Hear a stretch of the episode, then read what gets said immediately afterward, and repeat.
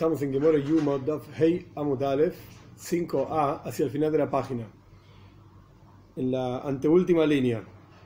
Lo que vamos a discutir ahora es, vimos anteriormente en Daf Gimel Amud Beis, en 3b, y veníamos discutiendo desde, esa, desde ese momento, digamos, desde ese lugar, una discusión entre Reish Lakish y Rabbi Yohanan. Rabbi Yohanan aprende todas las leyes de cómo separamos al Kohen Godel siete días antes de Yom Kippur de la historia de Miluim, de la inauguración del Mishkan, del tabernáculo en el desierto con Moshe Rabbeinu y Aaron Kohen, etc.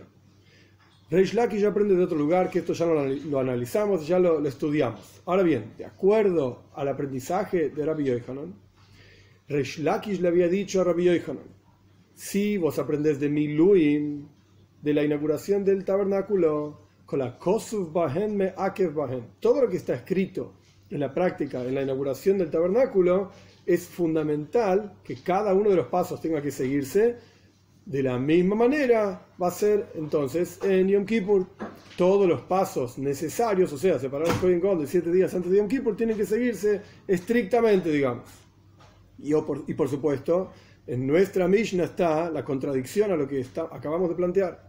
Si aprendemos del Milun de, de inauguración y cada paso tiene que ser seguido forzosamente así como está escrito, como hoy vamos a estudiar. Y esto lo llevamos a Yom Kippur.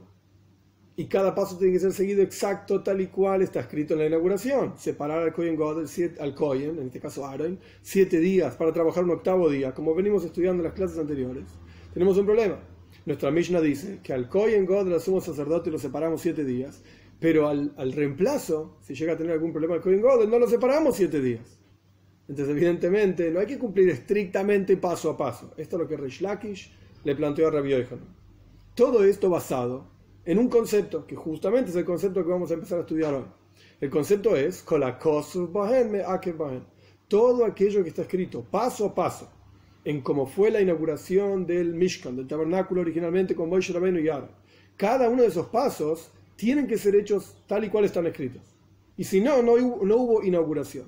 Ahora bien, ¿de dónde sacamos este concepto de que todos esos pasos son necesarios justamente para la inauguración? Esto es lo vamos a estudiar hoy, Hey Amud Aleph, 5a. Dios mediante, hacia el final de la clase de hoy vamos a terminar, digamos, con esto en el, en, en el mundo talmúdico se llama una sugia. Sugia quiere decir como un capítulo, un párrafo, una idea que en la práctica nos llevó cinco hojas enteras, casi cinco hojas enteras. Y esta sugia, esta discusión de dónde aprendemos que al sumo sacerdote antes de Yom Kippur hay que separar los siete días para prepararlo para Yom Kippur, etc. Bien.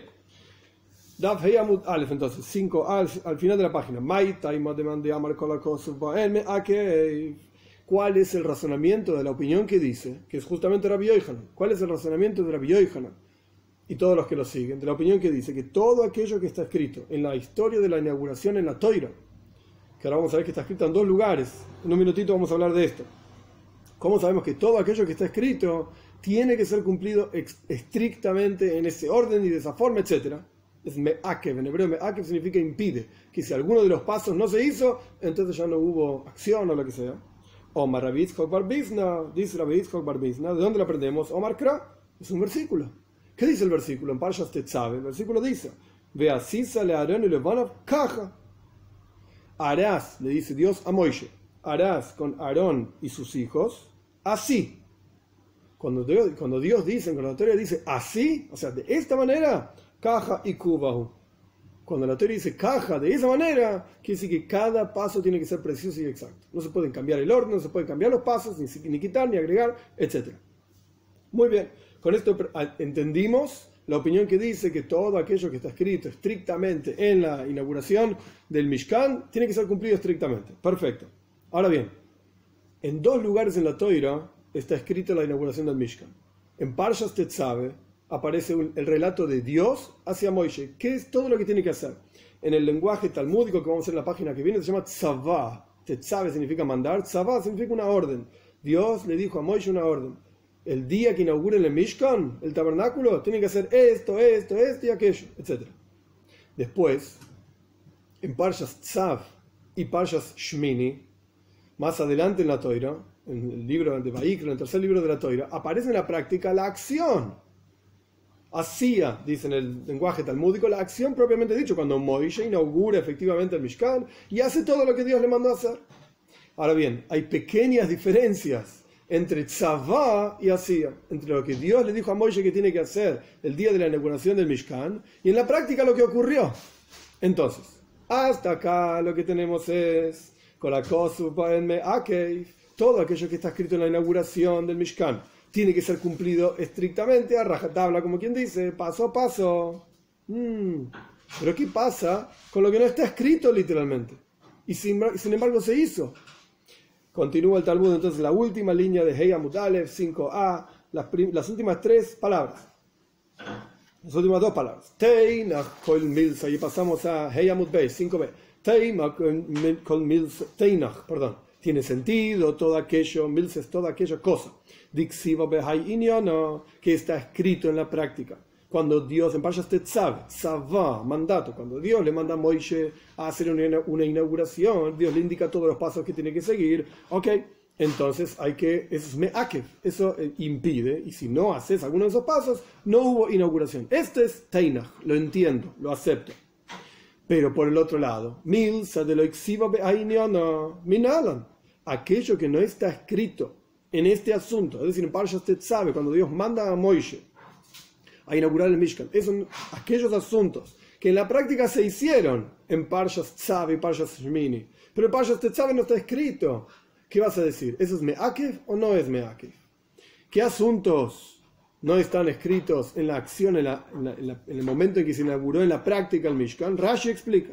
Rashi dice que en la Parshas de Miluim, cuando Dios le manda a Moishe todo lo que tiene que hacer, Dios le dice a Moishe que tiene que poner el Urim Betumim, que no vamos a entrar en la discusión de qué es, la que Mora misma lo discute, pero mucho más adelante. Urim Betumim era el nombre divino, como escrito en un papelito, en un pergamino, que ponían en una ropa, en una de las ocho ropas del Kohen God, el sumo sacerdote, que se llamaba el Hoshen Mishpat. Hoshen Mishpat era una especie de hojas dobladas, como si fuesen V, pero y en el centro, en el medio, entre esa V, se ponía el Urim Betumim. Dios le dice a Moishe que ponga el Urim Betumim, dentro, este nombre de Dios, dentro del Hoishen. Pero en la práctica, en Parshas Tzav, dice Rashi, cuando Moishe en la práctica está vistiendo a su hermano Aaron, ahí no dice que hay que poner el Urim Betumim dentro del Hoishen. Este nombre de Dios, dentro del pectoral se llama, en hebreo el Hoishen. No está escrito eso. Entonces, ¿Eso es Meakev o no es Meakev? ¿Es fundamental poner el nombre de Dios dentro del Hoishen, dentro del pectoral o no? O Rav Nachman Baitzhok. Rav Nachman Baitzhok dice, sí, esas cosas también son fundamentales. Incluso lo que está escrito en el mandato y no está escrito en la acción también son fundamentales y en la práctica lo hizo. No es que Moishe Rabbeinu no puso el nombre de Dios dentro del papelito o lo que sea con el nombre de Dios dentro del pectoral, lo puso. Ay, ¿por qué no está escrito? Explica Rav Nachman Baritzchak y Pesach Pesach. Esto es una Gzeira Shava. Ya lo explicamos. Gzeira Shava significa cuando hay dos palabras en la toira, que son la misma palabra o muy similar palabra, y nuestros sabios recibieron como tradición que esas dos palabras están conectadas entre ellas, y los asuntos de un lugar donde está la primera palabra se aplican a los, asuntos del segundo lugar, y al revés también, los asuntos del segundo lugar se aplican al primer lugar, están como igualados. Pesach, Pesach. Pesach quiere decir puerta. Hay dos lugares en el, en el mandato, Tzavá, cuando Dios le dice a Moisés, y en la acción, hacía, cuando Moisés en la práctica lo hace, en ambos lugares está la palabra Pesach. Rashi explica, en un lugar está escrito el Pesach y el Moyed, que Moisés tenía que juntar a Aaron y sus hijos, etc., en la puerta de la tienda del encuentro. Y en la acción también está escrito, Takriv el Pesach y el Moyed, acercar a Aaron y a sus hijos a la puerta del hoy el Moyed. Pesach, Pesach. Esto es lo que dice Rabbi Nachman Con esto, todos los asuntos que están escritos en la inauguración del Mishkan son me'akev, me'akvim, son fundamentales y cada uno de los pasos tiene que eh, seguirse estrictamente. Rav Mesharsha Omar, Rav Mesharsha dice, no es necesario la Xerashava. No es necesario recurrir a este, esta herramienta de dos palabras que están vinculadas entre ellas, etc. ¿Por qué? La Xerashava tiene, entre comillas, un problema que si uno no lo recibió como tradición de su maestro, no puede inventar una Gzeira Shava propia. No podemos decir, ay, ¿por qué está escrito así en un lugar? Y está escrito así en otro lugar, entonces están conectados. No, Si lo recibiste como tradición, sí, si no, no. Ram Nachman recibió esa Shava como tradición, esa conexión entre dos lugares en forma tradicional. Pero evidentemente Rav Mesharsha no. Entonces, ¿cómo conecta Rav Mesharsha? Savá, cuando Dios manda a Moishe a hacer el Mishkan, a la inauguración, mejor dicho, y hacía, cuando la práctica Moishe lo hace, ¿cuál es la conexión? Es un versículo. El versículo dice, Hashem. Tienen que cuidar la guardia de Dios. Así dice la Toira. Esto es en Parshas eh, Así dice la Toira. Tienen que hacer cada una de estas cosas. Esto es Ikuba. Cuando Dios dice Shmarte Mishmeres, tienes que cuidar exactamente así. Esto significa que cada paso tiene que cumplirse estrictamente. Rabashi Omar, Rabashi dice, de otro lugar lo aprendemos. Más claro todavía, Kiken porque así fui, mandado, dice Moisés Rabbeinu. Hagan todo esto porque así me mandó Dios. Oh, y Cuba. Esto significa que cada uno de los pasos tiene que ser estrictamente cumplido. Muy bien, una vez que la toira, la, que muere, perdón, el Talmud trajo versículos de Parshas Tzav y Parshas Shmini, particularmente de Parshas Shmini, vinculados a una historia que pasa en Parshas Shmini, entonces la Gemara quiere explicar brevemente esa historia. Yo no voy a explicar todos los detalles de la historia, pero algunas ideas nada más. La historia es, en Parshas Shmini, el día de Rosh Chodesh Nisan, que el pueblo de Israel inaugura el Mishkan, el tabernáculo. Ese mismo día mueren dos hijos de Aaron, Nadab y Abihu. Los dos hijos mayores de Aaron mueren. Y hay todo un, un proceso de ciertas ofrendas que se trajeron. En la práctica eran tres ofrendas de las cuales una se quemó, la quemaron, y otras dos no.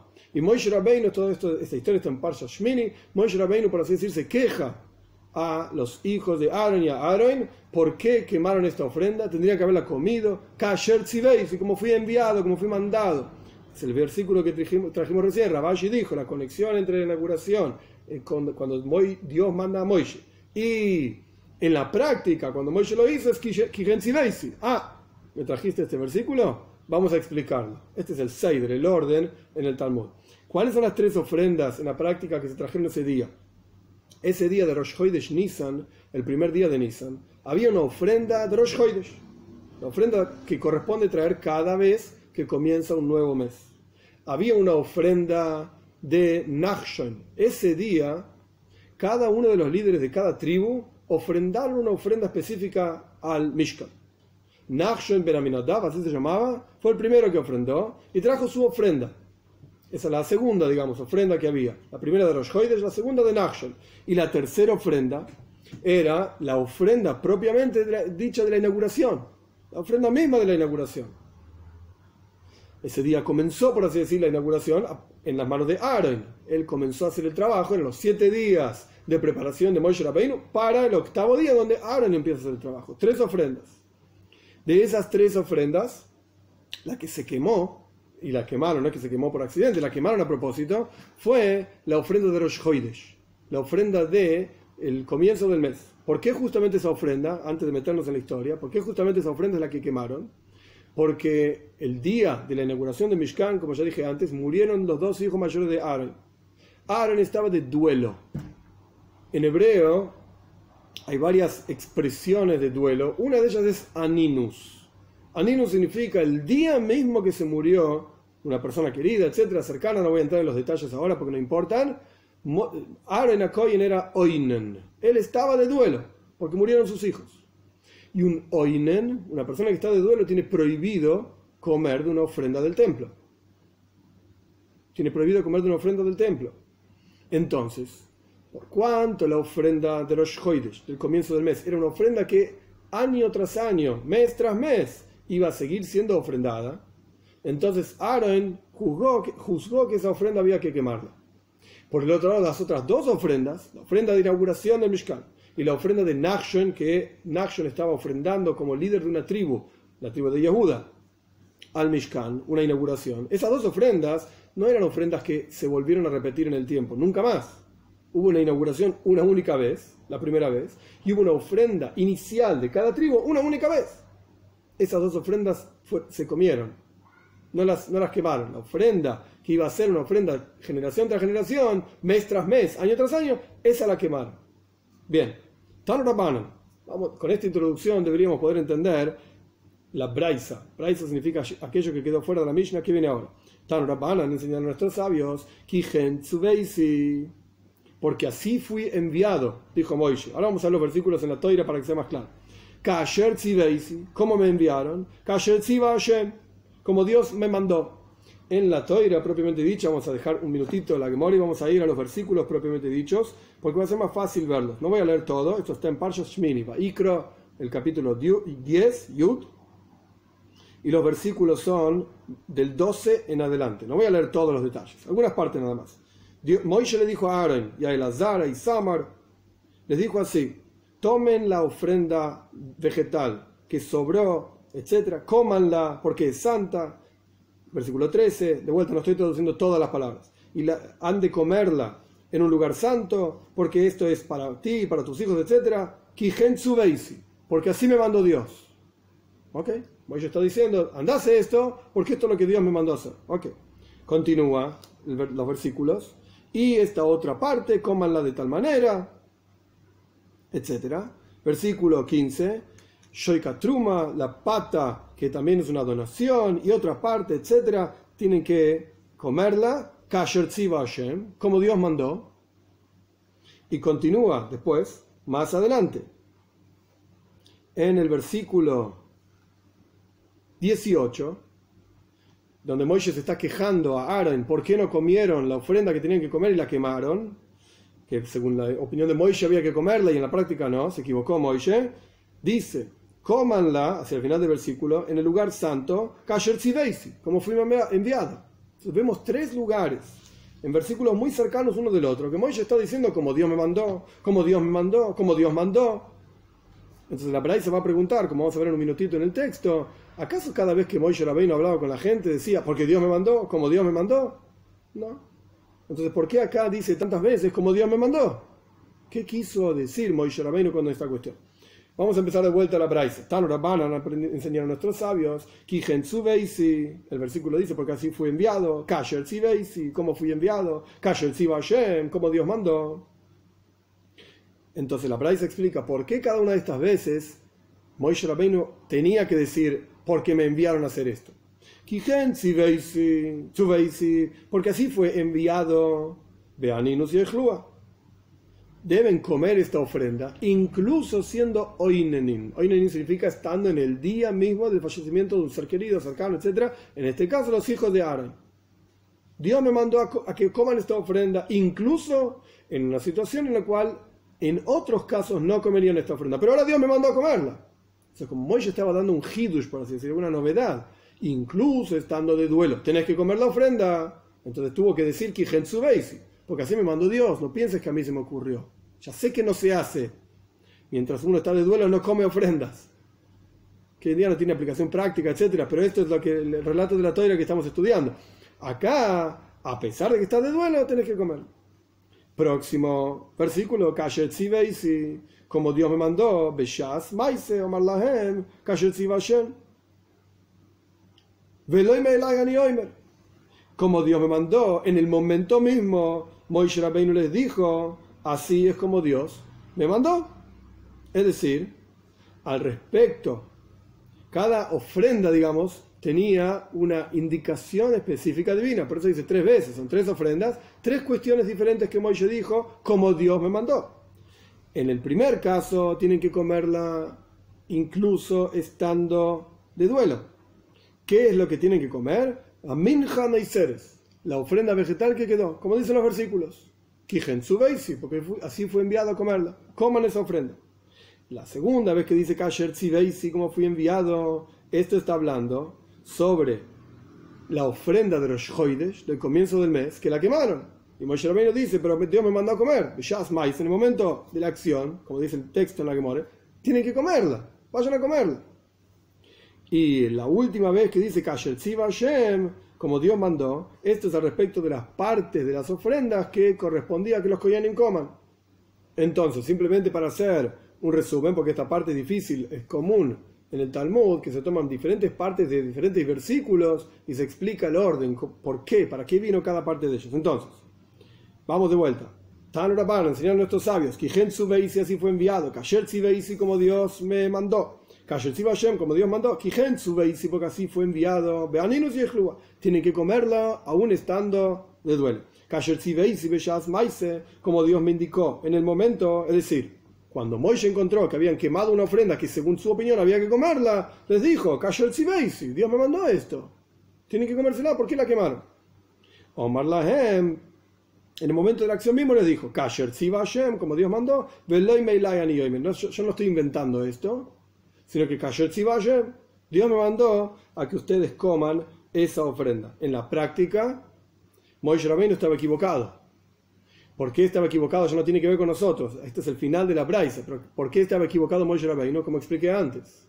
Dos de las tres ofrendas eran en el momento. Eran ofrendas únicas en toda la historia una de la inauguración, la inauguración de las tribus, las ofrendas de las tribus, esas se las comían. Pero la ofrenda que era generación tras generación, esa ofrenda hay una ley específica que no se puede comer mientras están oinenim. Y por mientras están de duelo. Y por cuanto es una ley que se va a cumplir por el resto de las generaciones, mientras el tiempo estuvo construido, Aaron decidió no comerla y tenía razón. Y después el relato termina que Moisés le reconoce a Aaron que él tuvo razón. Punto. Vamos a otro asunto. ¿Por cuánto llegamos a la comparación entre Zavá, entre como Dios mandó a Moisés Rabbeinu hacer la inauguración y en la práctica hacía como en la práctica hicieron la inauguración? Y dijimos que había una diferencia entre el Urim y Tumim, que, no está, que, está escrito en, el mandato de Dios a Moisés y no está escrito en la práctica cuando lo hicieron, pero decimos que sí está porque está comparado, Zero o no Zero etc. Después de esto, ahora vamos a analizar otro asunto que no está escrito pero ¿qué se hizo? Oh, Rabbi Barjanina, dice Rabbi Barjanina, Michnasaim en Ksuvim y Parsha. Michnasaim, los pantalones, el Koy en común tenía cuatro ropas: un pantalón, una túnica, un sombrero y un cinturón. El en Godo, el sumo sacerdote, tenía cuatro ropas más, que vamos a estudiar en un minutito más adelante.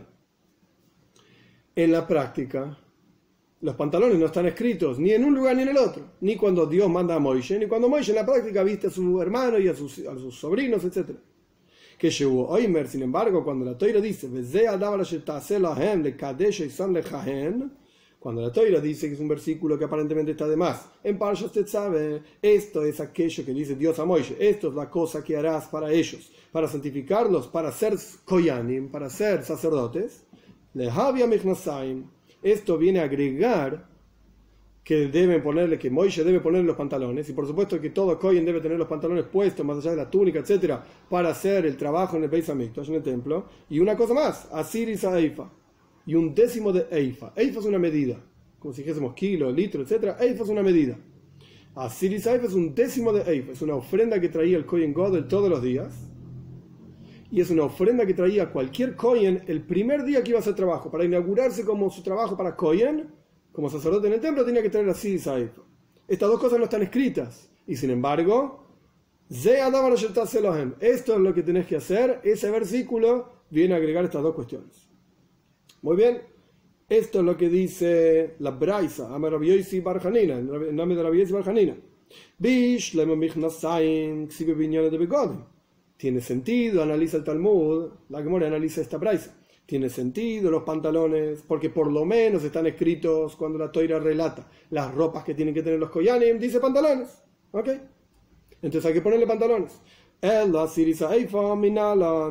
Pero el hecho de que tenían que traer un décimo de Eifa, como dije antes, cada koyen, la primera vez que hacían algún trabajo, la primera vez que se inauguraba como koyen, y el sumo sacerdote todos los días, ¿Dónde está escrito que esto también es Me'akev? ¿Dónde está escrito que esto también es fundamental? Y que esto debía ser hecho. Hacia Ze Otra Shava, otra comparación, igualación entre dos lugares en la Toira con la palabra Ze, que está innumerables veces en la Toira. Ze, esto. Pero aquí, en este caso particular, nuestros sabios, como ya expliqué muchas veces, recibieron como tradición que estos dos lugares están conectados a través de estas palabras. ¿De dónde son los dos versículos? Ze Korban Aaron y Bonav, La Toira dice, este Ze es la ofrenda de Aaron y sus hijos que ofrendarán a Dios. Que es, ¿Cómo se llama esa ofrenda? Asiris Aifa, un décimo de Eifa. El versículo empieza con Ze. Esto. De la misma manera que nuestro versículo en Parshas Tetzabe, donde aprendemos que también se vestían pantalones, etc. ¿Cómo empieza el versículo? Ze Adavar. Oh, Ze Adavar, Ze Korbanaron. Entonces ahí conectamos que tanto los pantalones como este décimo de Eifa, Sirisa Eifa, debían ser traídos en la, inauguración también y era Meakev, era fundamental. Punto. Oh, Ben Yochai. Dice Rabbi Yochanan el nombre de Rabbi Ben Yochai. Otro asunto más que era Meakev y no está escrito. Que era fundamental y no está escrito. ¿Cómo sabes que incluso el hecho de que Moisés tenía que relatar micro parsha, la lectura de la parsha, Moisés tenía que relatar cada mandato al respecto de la, inauguración, por lo menos, hacia Aaron y sus hijos, tenía que decírselo, no solamente hacerlo. Eso también es Me'akev, eso también es fundamental. ¿Cómo sabes? Talmud Loimar, porque dice la Toira. Dios le dijo a la congregación, esta es la cosa, Davar, las palabras que mandó Dios. a Incluso las palabras, Moisés tenía que transmitir estas palabras a Aaron, sus hijos, probablemente a toda la congregación, al Sanedrin o a todos los judíos. El punto es que Moisés tenía que transmitir estas palabras y eso también era fundamental. Es parte de la inauguración. ¿Cómo sabes? Porque el versículo dice, esto es lo que mandó Dios. Esas palabras también son fundamentales. Punto. Próximo asunto. Keitza del Vision. Ahora pregunta la que more, ¿cómo vistió Moishe Rabbeinu en la inauguración a su hermano y a sus sobrinos, los hijos de Aaron? ¿Cómo los vistió? El Talmud interrumpe la pregunta y en lugar de responder con la respuesta, de ofrecer una respuesta, responde con una pregunta, típico. Keitza del Vision. Vos preguntás cómo los vistió. Maide Haba Haba. Lo que fue, fue. Lo que ya pasó, ya pasó. ¿Qué me importa cómo lo vistió Moishe Aaron? Ya pasó eso, ya terminó. Aaron ya, se falleció, ya falleció hace muchos años. Moishe también, etc. No. Ok, ok. Ella. Entonces, vamos a cambiar la pregunta, dice el Talmud. ¿Cómo vas a vestir? ¿Cómo va a vestir Moishe a Aaron y sus hijos en el futuro por venir? Cuando Dios resurrecta a los muertos rápido en estos días con la venida de Moshiach. ¿Cómo los va a vestir? Pregunta Talmud.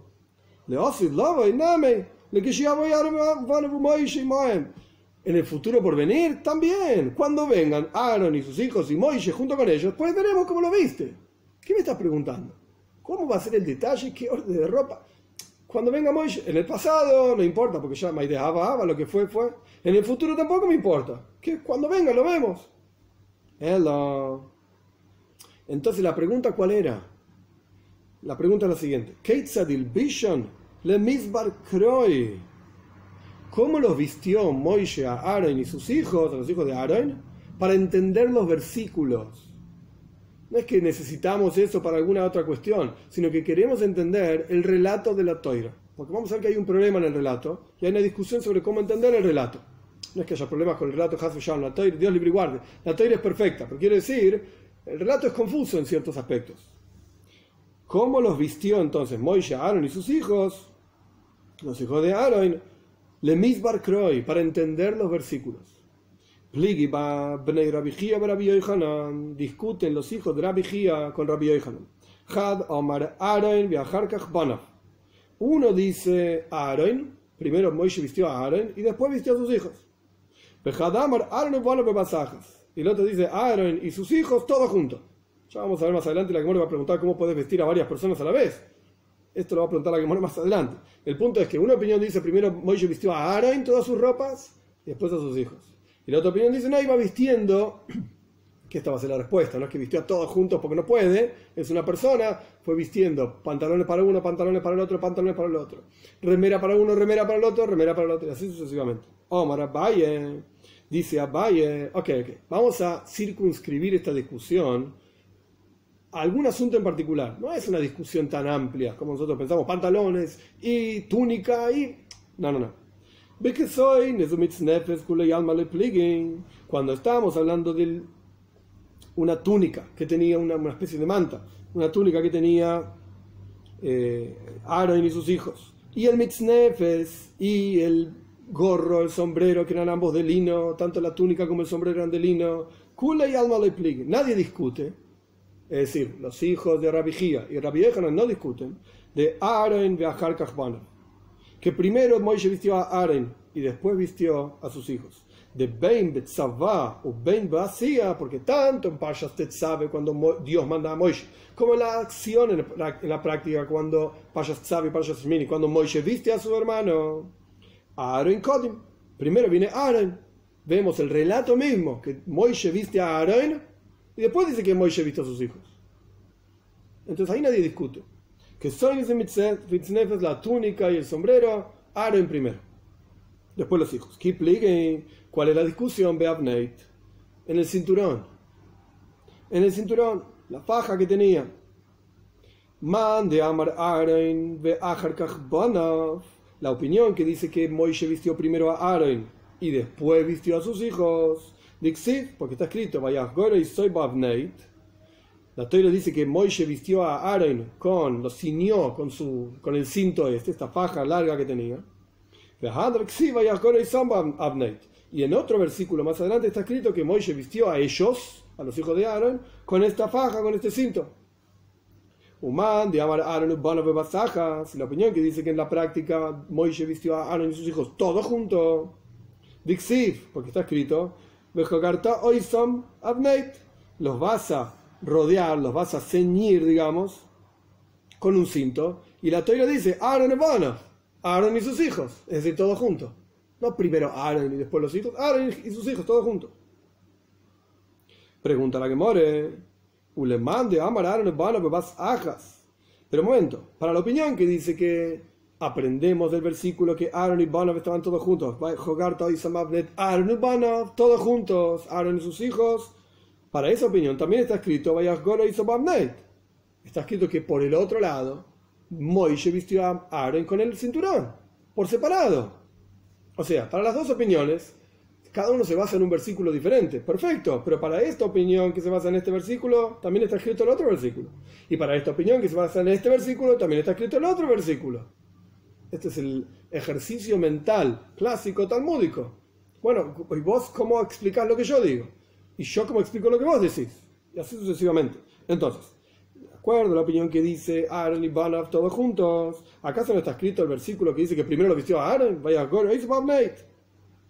Lo vistió a él, a Aaron con su cinturón. Y en otro versículo dice que lo vistió a ellos con un cinturón. Ahora pasamos a Vov Amudal 6a.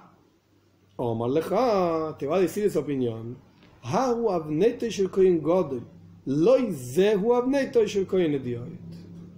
Estamos hablando de otro cinturón. El cinturón del sumo sacerdote no era igual que el cinturón de los sacerdotes comunes. Era otro tipo de cinturón, que más adelante va a estudiar, no hoy, pero era otro tipo de cinturón. Entonces, el versículo que dice que Moisés primero viste a Aaron, un versículo para hablar de cómo Moisés le pone a Aaron el cinturón y después otro versículo para hablar de cómo Moisés le ponía a sus hijos el cinturón. ¿Qué viene a enseñar de este versículo? Que no era el mismo cinturón, era diferente el tipo de cinturón. De otro material, de otro, todo diferente, otros colores. Entonces, a pesar de que tenemos un versículo que dice que Moisés tenía que vestir a Aaron y sus hijos con el cinturón todo junto, Ay, porque hay un versículo separado para el cinturón de Aaron y otro versículo separado para el cinturón de los hijos de Aaron para enseñarte que el cinturón era diferente, pero los vistió todos juntos. Ahora vamos al revés. Uleman de Amar y para la opinión que dice que eran separados, primero Aaron por un lado y después los hijos de Aaron por el otro lado por cuanto está escrito, como dijimos recién, un versículo para el cinturón de Aaron y un versículo para el cinturón de los hijos de Aaron. ¿acaso no está escrito, ¿acaso no está escrito el, versículo que dice que todo junto lo vistió con el cinturón Aaron y sus hijos a la misma vez? Omar Leja te va a enseñar este, esta opinión, te va a decir, justamente esta opinión opina diferente de la anterior. Y opina que dice que este versículo en el cual se puso juntos Aaron y, sus hijos en, la vestidura, digamos, en, el, momento en que se viste el cinturón, ¿por qué están juntos? Para enseñarte que era el mismo cinturón.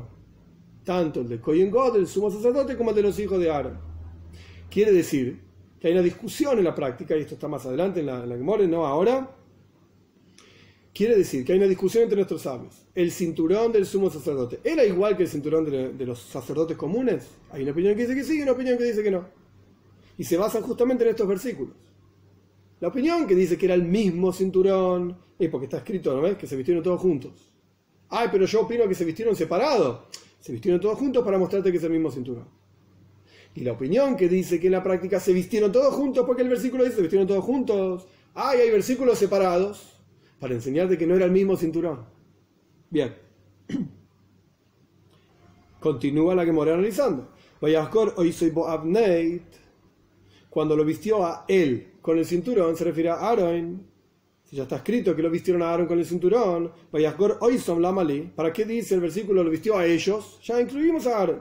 Shmamina, aprende de aquí. Aaron viajar Primero Aaron, por un lado, y después sus hijos. Por eso los versículos son diferentes, como explicamos hasta acá. Y para terminar toda la discusión, la que me preguntó, como dijimos antes, ¿acaso se puede vestir una persona a varios a la vez? Es imposible. Loy, de acting. No es, necesario el versículo, dice la, la, la porque el versículo nos viene a enseñar que primero Aaron y después sus hijos. Es decir, en la práctica, ¿cómo vistió Moishe Rabbeinu a Aaron? Pues hay dos opiniones. Hay una opinión que dice que vistió a Aaron por completo, incluso el cinturón, y después vistió a cada uno de sus hijos por completo, incluso el cinturón. Y hay otra opinión que dice que no, vistió a Aaron primero una parte de las ropas, después a sus hijos una parte de las ropas, y recién al final el cinturón primero a Aaron, después Nadab, Abiú, Elazar y Samar, los, todos los cinco personas, Aaron y sus cuatro hijos. Por eso el versículo lo que dice es, primero a Aaron, para, por eso el versículo es individual, digamos, primero a Aaron y después el resto de sus hijos. Con esto la Gemore cierra en Vov Amud Aleph 6a la discusión que empezó casi al comienzo de la Gemore sobre de dónde aprendemos esta cuestión de que se separa al Kohen Godel. Rabbi Yohanan dice que se aprende de Miluim, de la inauguración, y todos los asuntos tienen que ser hechos tal y cual están ahí. Para Reish Lakish, por cuanto la Mishnah misma dice que al Kohen Godel se lo separa siete días antes, pero al, suplente del Kohen Godel no. evidentemente no aprendemos del Miluim de inauguración, porque todo lo que está escrito ahí tiene que ser cumplido, y el suplente no tendría la separación de siete días antes de Yom Kippur, por lo tanto aprendemos de Har Sinai, de la entrega de la Toira en el monte Sinai, como fue explicado en las clases pasadas.